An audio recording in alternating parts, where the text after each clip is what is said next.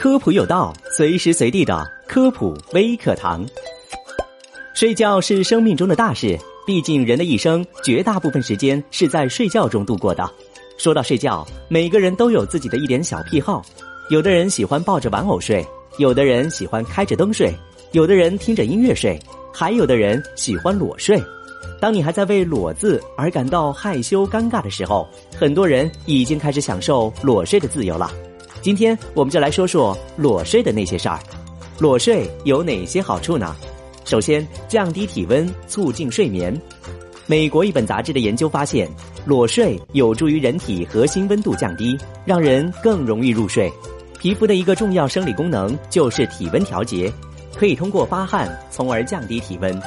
夜间入睡之后，人的体温会逐渐下降，裸睡可以更好的让皮肤感知周围环境温度的变化，从而调节散热，让睡眠更佳。如果穿着衣物，则不利于散热，尤其在夏天闷热的环境下，影响睡眠质量。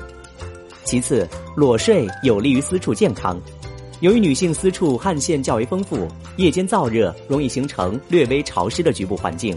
如果穿着的内裤透气性不佳，容易形成细菌滋生的温床，可能会导致妇科疾病；而在裸睡时，私处干燥，细菌不易生存，反而更加卫生。对于男性来说，裸睡可以进一步保证私处的凉爽，营造更舒适的环境，有利于生殖健康。再来就是促进新陈代谢，让皮肤更好。我们都知道，皮肤上分布有大量的外泌腺体，包括皮脂腺、汗腺等等。裸睡可以维护皮肤正常的分泌排泄，同时也利于角质层老化皮屑的脱落，促进皮肤的新陈代谢，更好的为肌肤保驾护航。裸睡虽然有诸多好处，但以下几类人群并不适合裸睡：第一，患有感染性皮肤疾病的人，局部病损皮肤上的细菌容易附着在被子上，从而影响周围的皮肤健康，可能会导致感染范围的扩大。此外，对于螨虫、粉尘等过敏的人群，裸睡会让皮肤更大面积的接触过敏源，可能会加重病情。第二，患有心脑血管疾病的人，对于高血压、冠心病等患者，裸睡时如果被子滑落而受凉，容易诱发疾病的发生。